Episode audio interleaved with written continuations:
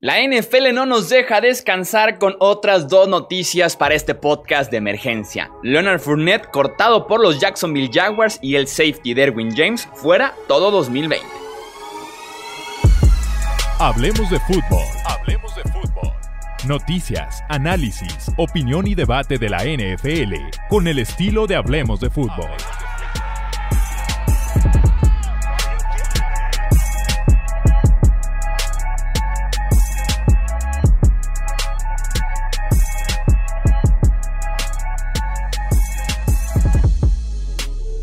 Tal amigos? Bienvenidos a un episodio más de emergencia. No podemos seguir con la programación habitual aquí en el podcast Hablemos de Fútbol porque tenemos otras dos noticias dignas de podcast de emergencia. Ya escucharon las dos. Leonard Fournette cortado y Derwin James fuera el resto de 2020 cinco partidos en apenas dos temporadas para James. Vamos a llegar ya con el safety de los Chargers porque vamos a arrancar con Leonard Fournette después de ser tomado con la cuarta selección global del draft del 2017. Después de solo tres temporadas en Jacksonville, el corredor es cortado por el equipo.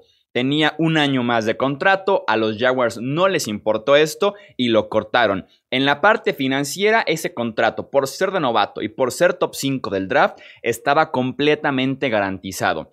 Solamente que los Jaguars lo cortaron con la excusa o con la razón de que el año pasado fue suspendido por conducta perjudicial para el equipo. Estuvo sentado en la banca viendo a sus compañeros el final de temporada porque la actitud supuestamente no le gustaba mucho a la gerencia, al staff de cucheo y prefirieron mejor dejarlo en la banca. Así que con esa excusa están diciendo los Jaguars que fue conducta perjudicial y que no van a pagarle ese dinero garantizado. Fournette lo va a pelear, así como les dije en el podcast de Earl Thomas, habrá abogados involucrados. Vamos a la parte deportiva ahora. Los Jaguars que hicieron a Fournette la cuarta selección global de aquel draft del 2017. Solamente para echarle poquita sal a la herida, voy a mencionar algunos jugadores que fueron tomados después de Leonard Fournette en aquel draft del 2017. Jamal Adams, el safety de los Seahawks. Christian McCaffrey, el running back de los Panthers.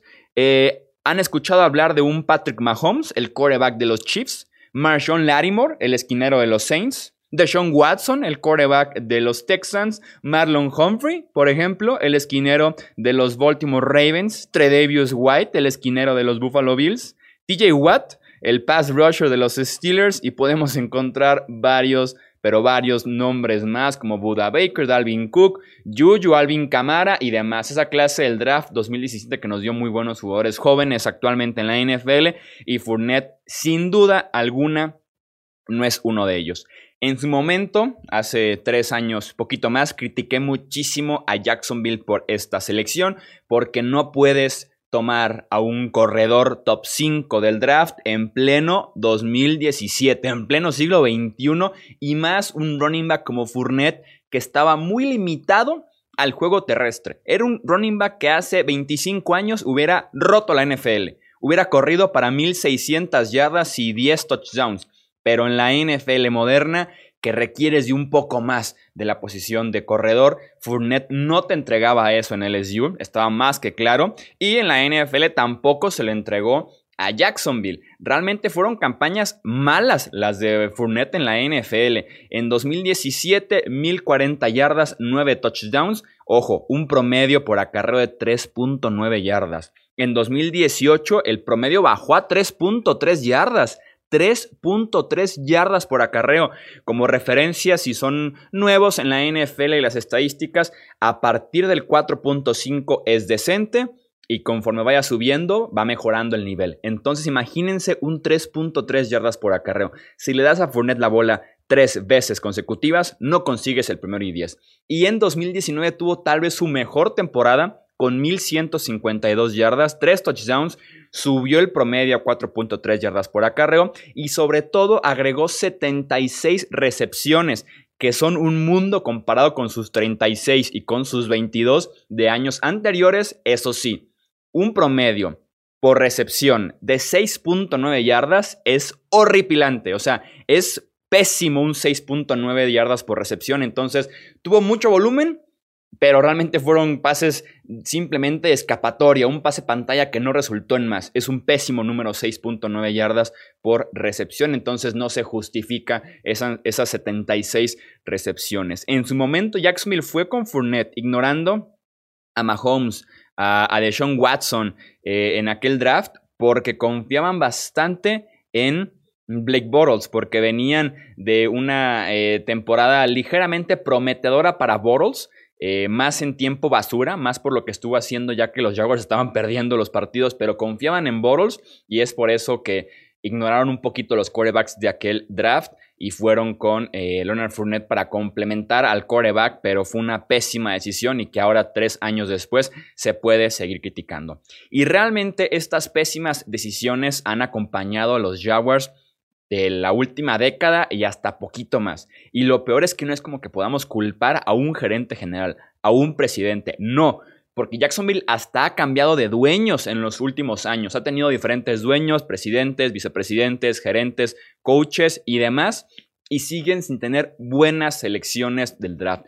No me explico cómo un equipo que ha seleccionado en el top 10 recurrentemente ha tenido tan malas selecciones del draft y que no ha podido construir un equipo realmente ganador y que se ha mantenido. Recordemos que en la temporada justamente 2017 estuvieron por ahí dando sustos en la conferencia americana y se quedaron a un paso del Super Bowl, pero fue solamente un pico. Y a partir de ahí, de regreso a la realidad, de regreso a ser top 10 del draft el siguiente año.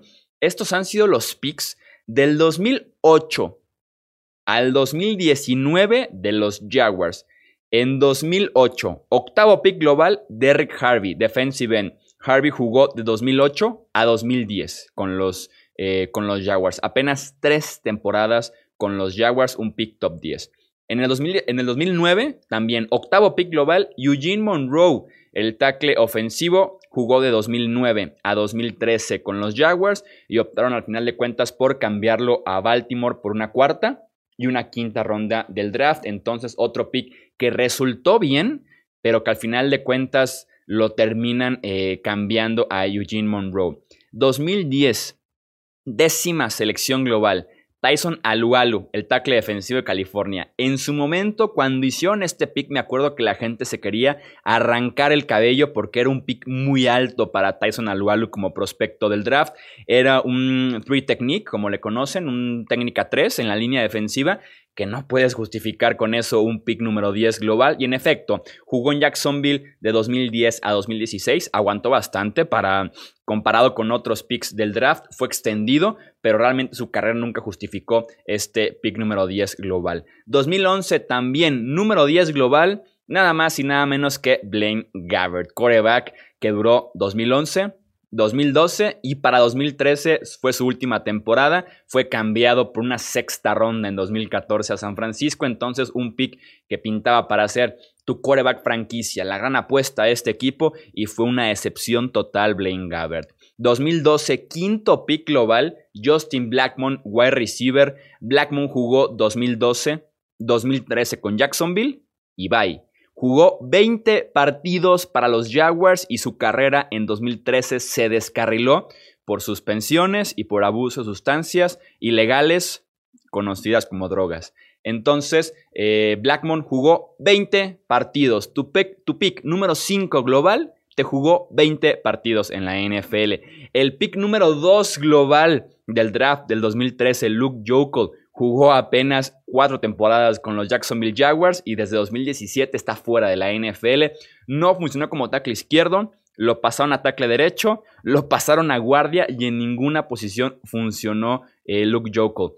2014, tercer pick global, Blake Bortles, que sabemos que tampoco funcionó en Jacksonville. Estuvo cinco temporadas con los Jacksonville Jaguars, su mejor momento cuando los guió hacia la final de conferencia americana, pero una completa decepción que un eh, jugador, sobre todo un coreback tomado top 3 del draft, apenas te haya jugado 5 temporadas y ahorita está fuera de la NFL. No tiene equipo Blake Bortles. 2015 también, tercer pick global otra vez, Dante Fowler Jr., Fowler que tenemos ahorita en, un buen, en una buena estima, en un pass rusher productivo, pero no lo fue productivo en Jacksonville. Fue productivo hasta que llegó a Los Ángeles. Realmente en Jacksonville no hizo gran cosa. Hasta los Jaguars declinaron la opción de quinto año en su contrato porque había sido una completa decepción Dante Fowler. Fue cambiado por una tercera ronda a los Rams, por lo menos se recuperó algo.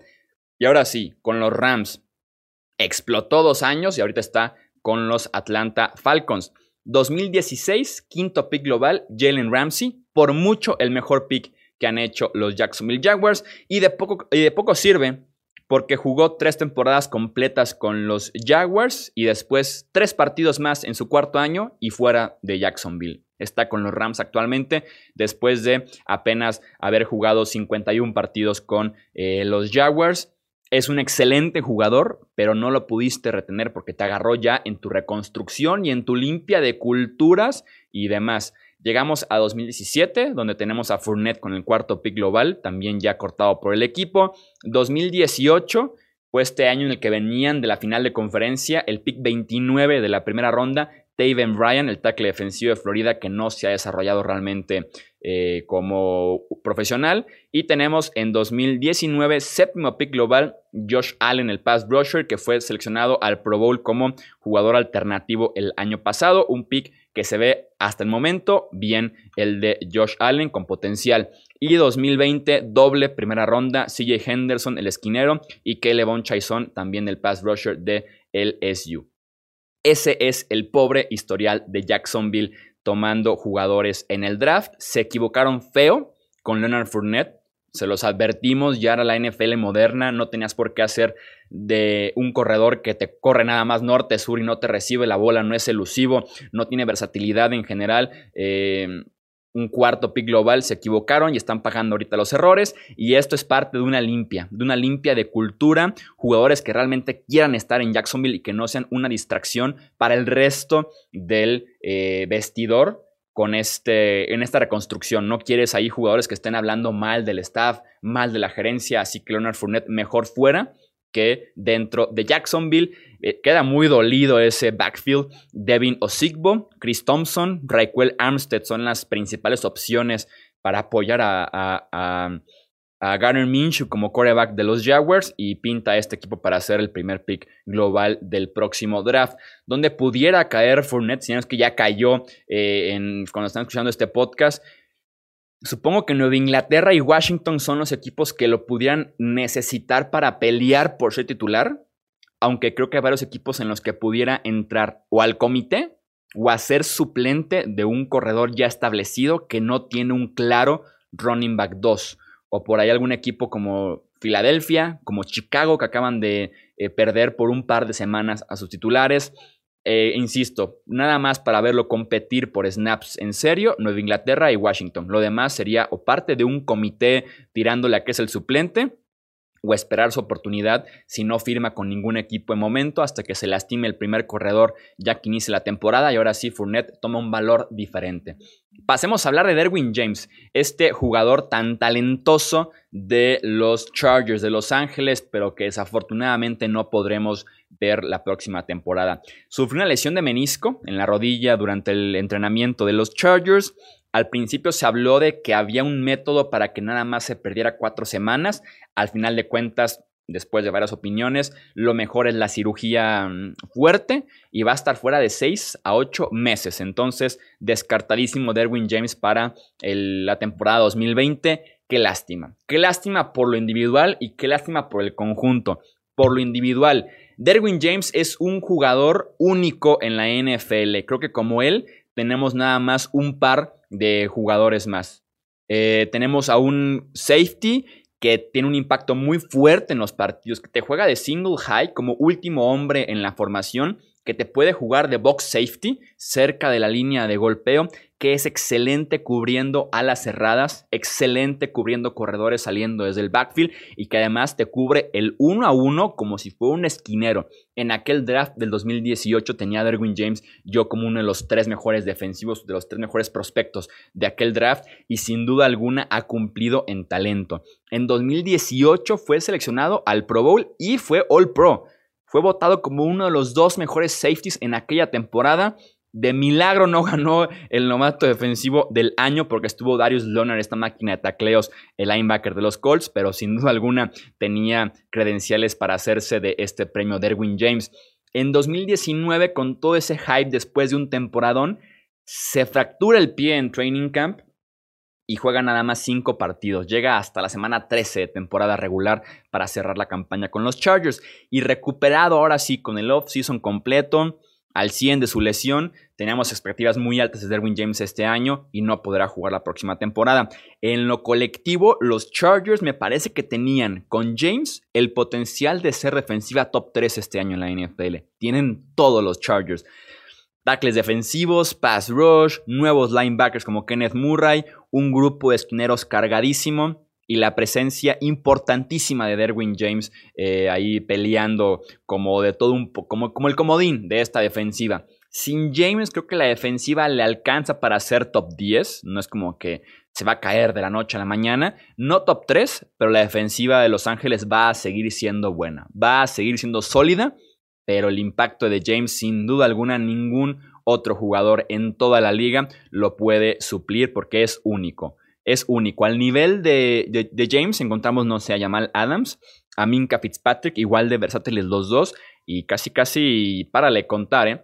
Párale contar, y las opciones son limitadas para poder reemplazar a James en esa defensiva de los Chargers.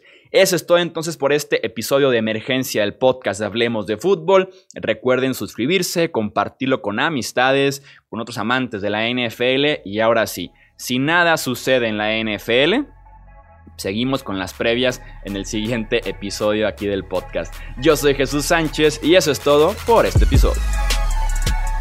Gracias por escuchar el podcast de Hablemos de Fútbol. Para más, no olvides seguirnos en redes sociales y visitar hablemosdefutbol.com.